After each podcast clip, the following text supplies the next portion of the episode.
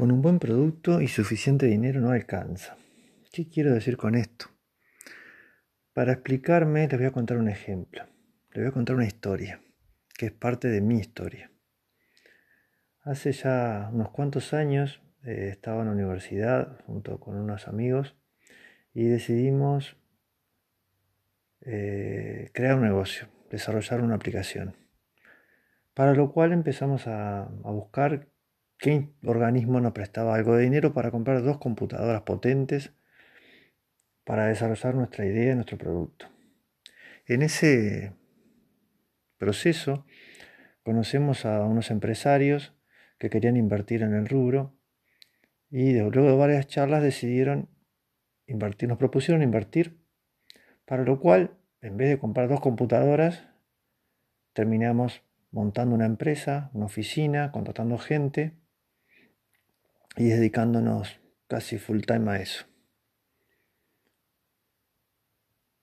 Entonces, teníamos una buena idea, que a la larga fue una buena idea, teníamos el capital financiero y teníamos el capital humano, pero fracasamos.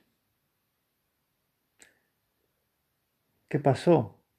Un año y medio después de ese, de ese comienzo, teníamos un buen producto, pero no teníamos un buen negocio. Podría culpar a la crisis mundial y un montón de otros factores.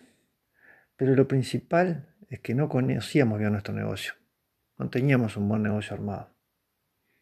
Creímos que una buena idea, el capital humano necesario y el capital financiero eran suficientes para tener éxito.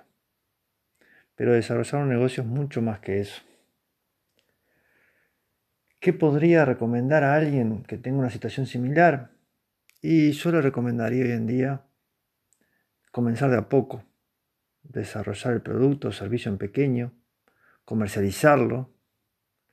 Y si empieza a funcionar, ahí sí, darle una segunda inversión más potente que permita potenciar y desarrollar su negocio.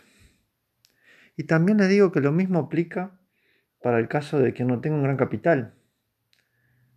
Comiencen de a poco, aprendan, avancen y vayan conociendo los pormenores del negocio.